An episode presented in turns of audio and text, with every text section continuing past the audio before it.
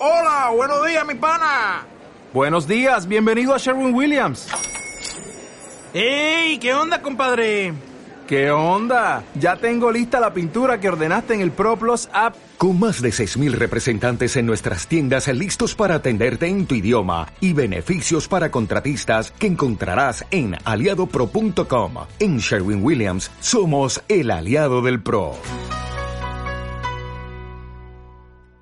Las Pampas Argentinas. Cada país tiene una imagen ya establecida, sea por el turismo, películas, fotografías, etc.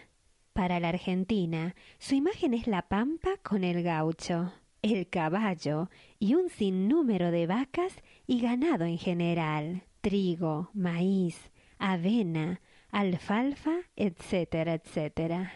Es verdad todo eso, pero algunos nos preguntaban ¿Cierto que se puede mirar con la vista hacia el horizonte sin que nada interrumpa?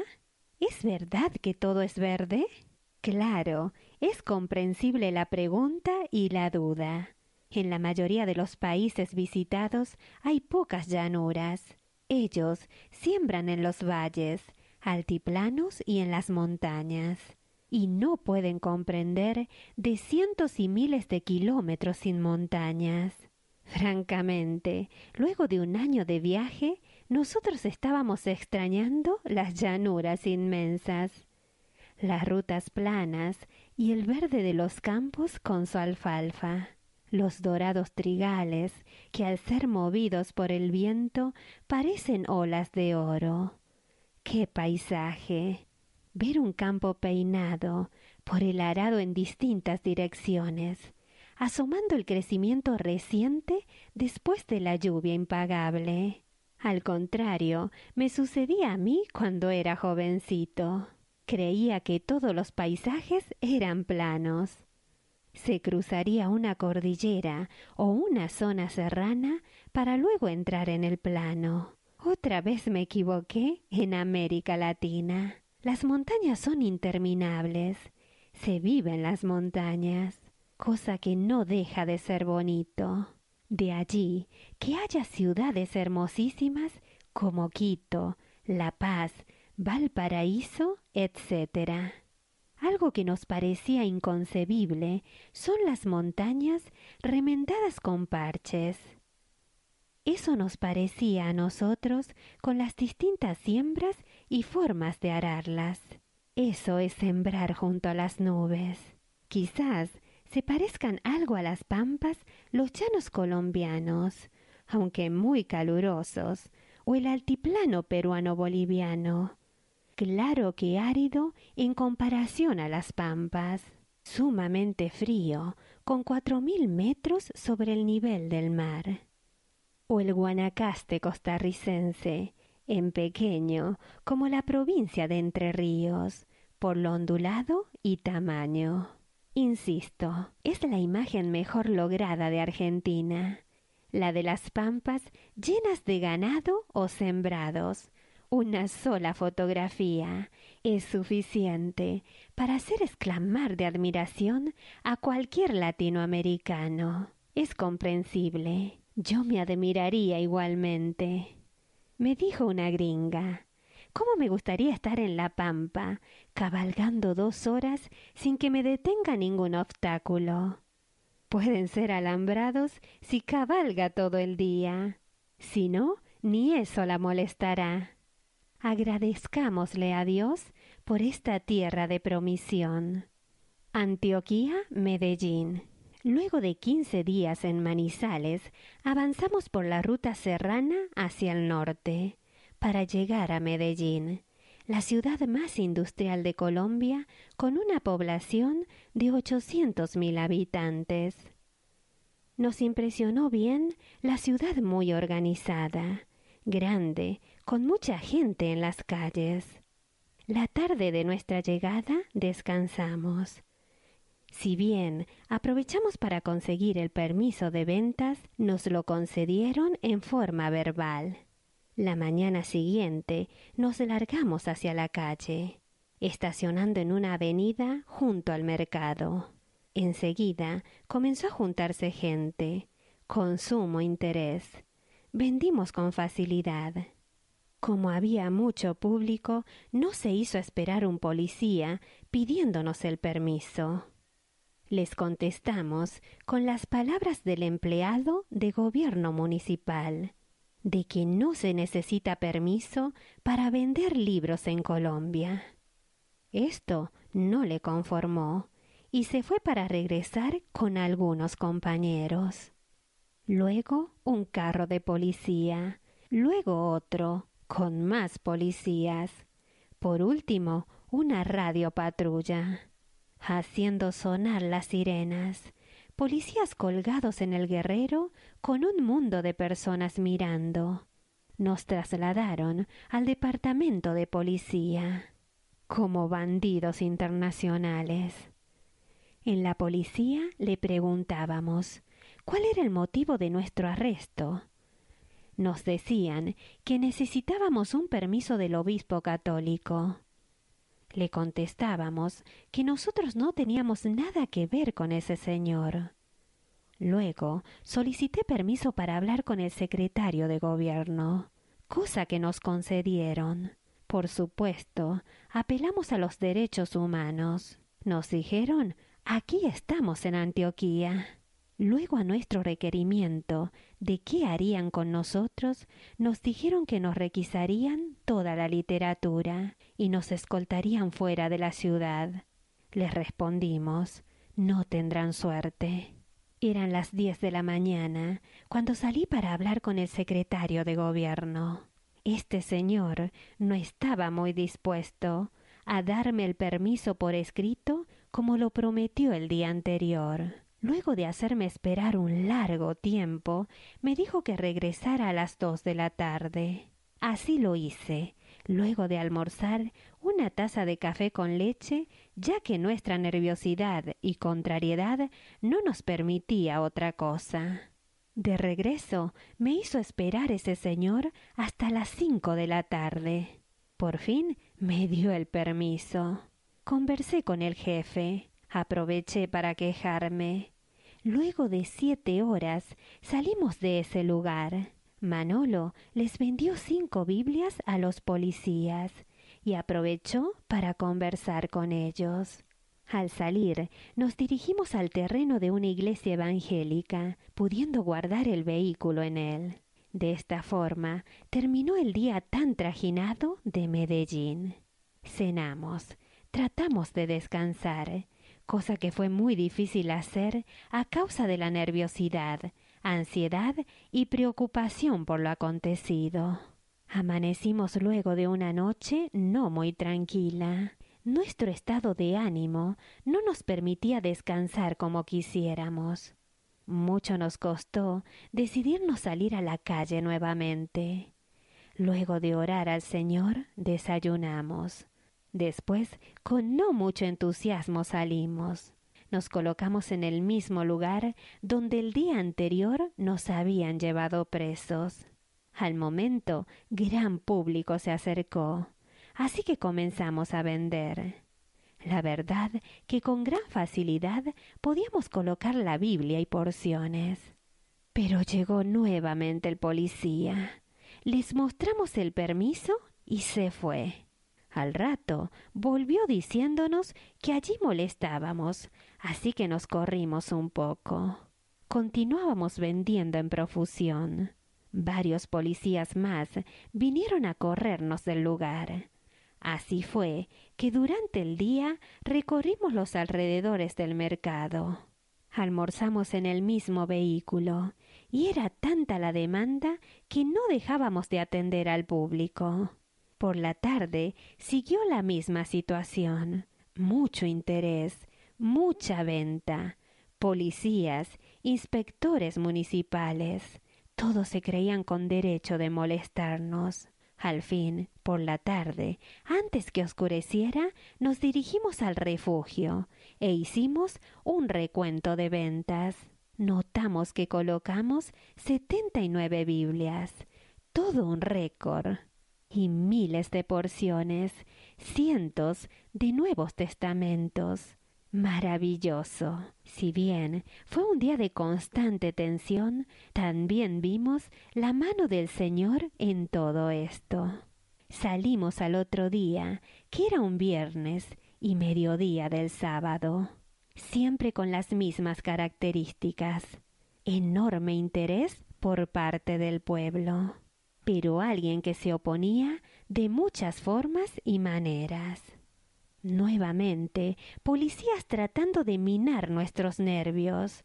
Nos dijo uno de ellos, se me pierden de mi vista. A lo cual le respondimos, Señor, no entendemos ese lenguaje. Creemos que hay otra forma de hablar y un motivo por el cual no podemos estar aquí. Nuevamente vinieron en dos oportunidades los examinadores de inspección general, asombrándose de ver el permiso que teníamos. Otros de civil, que no preguntaban credencial, como autoridades nos querían hacer salir del lugar. Creemos que eran enviados del diablo y algún religioso. Al final del último día aprendimos algo. En Medellín existen parquímetros al estilo de los Estados Unidos, o sea, taxis relojes, porque se pone una moneda para estacionar con un máximo de dos horas. Eso hicimos. Pagamos por dos horas de estacionamiento. De esta forma, creíamos que estaríamos tranquilos, pero nos equivocamos, pues al rato vino un cabo de la policía y de malas maneras nos quiso correr diciendo que estábamos mal estacionados. Francamente, no lo aguantamos. Levantamos un poco la voz diciéndole que de allí no nos sacaba nadie, y algo más, se sorprendió de la reacción nuestra ya que no la esperaba. Entonces nos pidió por favor que nos corriéramos unos diez metros. Así como no, le dijimos. Nos corremos, pero no volveremos a pagar el estacionamiento. De acuerdo, contestó. Para esto, una gran cantidad de público festejaba con risa y aprobación nuestra actitud a los llanos otra vez. Terminamos la labor en Medellín y prácticamente en toda Colombia. Fueron difíciles los momentos pasados en Medellín, como en todo el territorio colombiano. Al concluir esta labor nos encontramos un tanto nerviosos y muy alterados. Nuestro estado físico y ánimo no era para menos no descansábamos bien por la nerviosidad y preocupación. Francamente, el Señor nos bendijo mucho en toda la travesía en Colombia, especialmente en esta última ciudad, donde colocamos literatura por un valor de 188 dólares, agotando la existencia de Biblias y Nuevos Testamentos. Nos quedaron algunas porciones. Pasamos el domingo descansando. Asistimos a los cultos de la iglesia donde parábamos, para luego el lunes iniciar el viaje a la costa norte de Colombia. El camino era un tanto llano, pero muy descuidado, tornándose peligroso por la calamina, serrucho, el polvo y el calor.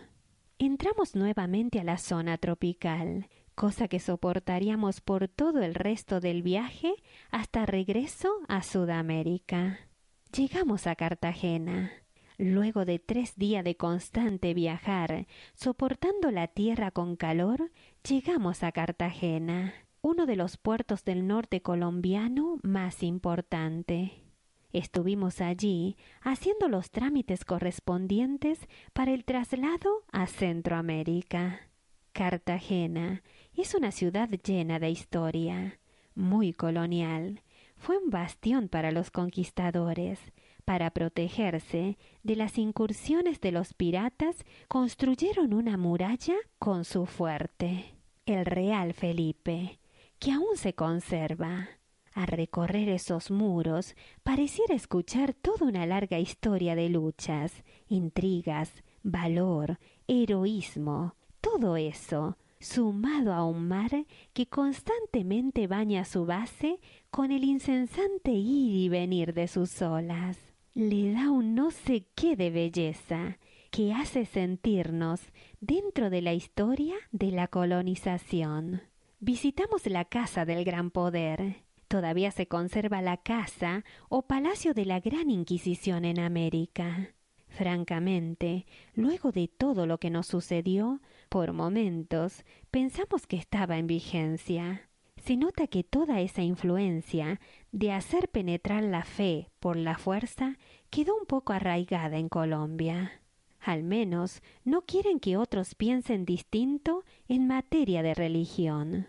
No hace muchos años sufrieron persecución nuestros hermanos colombianos por creer en un Cristo vivo, en contraste de un Cristo de imágenes o escultura impuesto, por la razón de la fuerza a los aborígenes, y mantenidos por cuatrocientos años en esa condición.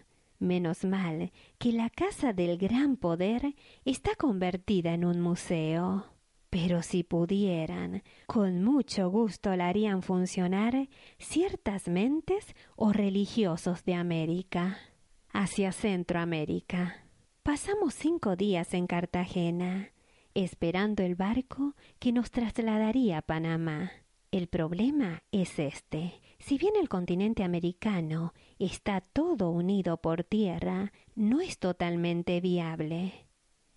Resulta que el norte de Colombia, llamado el Chocó, es sumamente selvático, con lluvias constantes en casi todo el año. El terreno serrano, resbaladizo, a lo que ellos le llaman el tapón. Lo mismo sucede en el sur de Panamá con las distintas características, con lluvias durante nueve meses constante y los tres restantes algunas, de manera que existen ciénagas, mosquitos y de toda clase de insectos de una zona tropical calurosa y húmeda, con una vegetación exuberante, llamado el Darién o las selvas del Darién. Claro que nuestra idea y propósito desde que salimos de Buenos Aires era cruzar el Darién con el guerrero. Siempre fue nuestra preocupación en ese sentido. Primero, por la aventura, cosa que nos entusiasma. Segundo, por la experiencia. Y tercero, por economía, pues el embarque nos costó doscientos cincuenta dólares. Un disparate muy caro, por cierto. No había otra alternativa. No existe ruta. Averiguamos a personas e instituciones, llegando a la conclusión de que es posible que un vehículo con dos personas puedan hacer esa travesía. Hay un antecedente de dos vehículos especiales, con cuarenta hombres construyendo treinta puentes precarios, con tronco de palmera y un gasto de treinta a cuarenta mil dólares y con duración de tres meses de travesía. Eso no podíamos hacerlo nosotros. Quizás una de nuestras frustraciones de este viaje fue no poder cruzar el Darién, pero fueron tan convincentes las razones que nos dieron, las fotos que nos mostraron y el relato del cruce de los del National Geographic que nos resignamos al fin. Lo que no podemos entender es cómo cobran tanto dinero para un cruce de veinte a treinta horas de barco. Doscientos cincuenta dólares por dos personas, y el vehículo es una suma muy exagerada. Tendrían que tomar medidas los gobiernos panameño y colombiano para que funcionara una carcasa al menos cada quince días para transportar vehículos con mercadería o con turismo. No es mucho, un viaje por quincena o semanal, pero a un precio razonable, ya por la marina de uno u otro país, o los norteamericanos, ya que quieren impulsar el turismo o conectar la panamericana. Esta sería una forma de hacerlo. Al fin embarcamos en el vapor italiano Verdi. Nos llevamos un susto cuando elevaron el guerrero con el guinche. Ese se venía nuevamente al suelo con el peso excesivo del vehículo. Hubo que subirlo con un guinche de mayor capacidad. Al fin embarcamos.